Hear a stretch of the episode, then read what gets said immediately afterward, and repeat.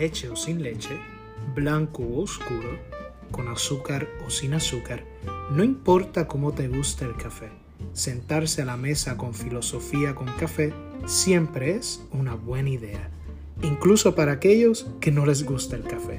Bienvenidos.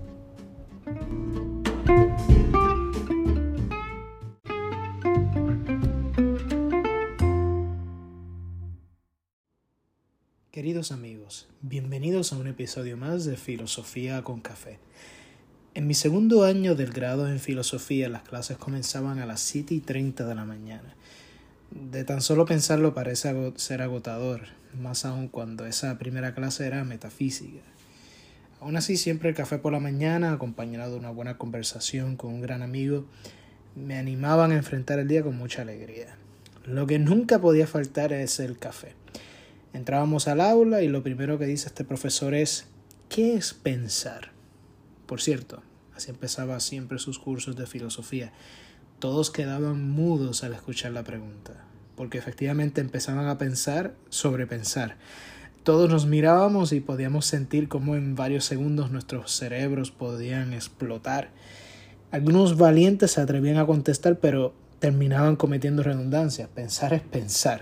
Bueno, en una ocasión me señaló y me demandaba una respuesta, este profesor. Y le dije, no sé, para luego intentar esconder mi vergüenza al no saber, frente a un público entero a mis espaldas. Fue allí cuando me percaté de la primera utilidad de la filosofía. Nos ayuda a pensar.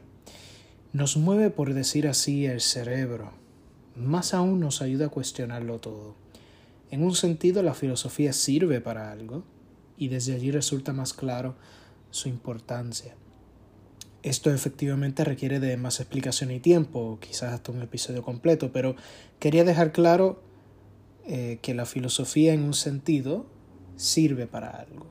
En un sentido sirve para nada, no sirve para nada, como hemos visto en nuestro primer episodio, y en otro sentido ella sirve para muchas cosas, le sirve a todo el mundo occidental. Michel Foucault, filósofo francés, diría que la filosofía es la forma cultural más general, aquella sobre la cual se funda toda ciencia. En el pasado episodio hemos visto a los jonios, Tales, Anaximandro, Anaxímenes y Heráclito. El asunto que queda en suspenso es el movimiento. En el 562 a.C. nos topamos con Pitágoras y rápido podríamos pensar en el famoso teorema de Pitágoras, que claramente nos remite a sus contribuciones. Fue un filósofo matemático griego, considerado el primer matemático puro. Para Pitágoras el principio de todas las cosas eran los números. Esta idea, utilizando los números, probablemente provino de la observación de que los fenómenos naturales tienen un orden y una regularidad. Cree que el hombre posee un arma inmortal. El cuerpo muere, pero el alma sobrevive, entonces transmigra, se reencarna en otro cuerpo. Esta idea de la reencarnación viene probablemente de las doctrinas órficas y estas de doctrinas orientales. Esa idea tendrá gran acogida en Sócrates y su discípulo Platón, que veremos y explicaremos más adelante. Para el 515 a.C. nace en Elea, en la Magna Grecia, en el seno de una familia nombre Parménides. Contrario a Heráclito, él sostiene que el principio de todas las cosas debe ser uno, inmóvil, inmutable, que no cambia, y eterno. Establece las tres vías. La vía de la verdad, el ser es. La vía del error o falsedad, que el ser no es. Y la vía de la opinión, que es pura apariencia. El ser, para Parménides, es un eterno presente, sin inicio ni fin. Es perfecto, completo, sin necesidad de nada, solo es. Por otro lado, el no ser es impensable. Parménides considera que el movimiento es solo aparente y el primer principio, el arqué, no cambia, ya que el ser ni nace ni muere.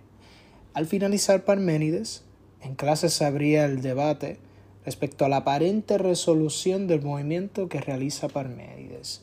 ¿Qué creen? ¿Parménides resuelve el problema del movimiento, del devenir? creo que todavía queda tarea. Alrededor del 460 a.C. aparece Demócrito.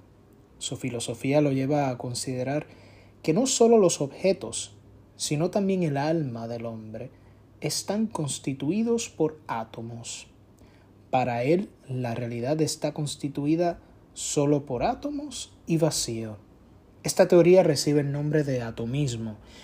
Cuando un objeto se divide en partes siempre más pequeñas, se transforma en una partícula, que sería un átomo, que al no poder dividirse más, se vuelve inmutable, se vuelve incambiable. Para que los átomos puedan moverse, es decir, para que puedan agregarse y separarse, es necesario que exista el vacío. Son los átomos los que forman una manzana particular o un ser humano particular.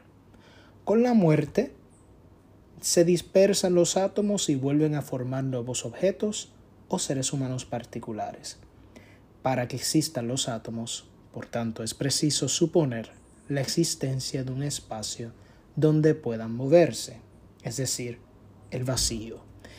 A diferencia de Parménides, según el cual el ser, el no ser, no es, para Demócrito, el no ser es.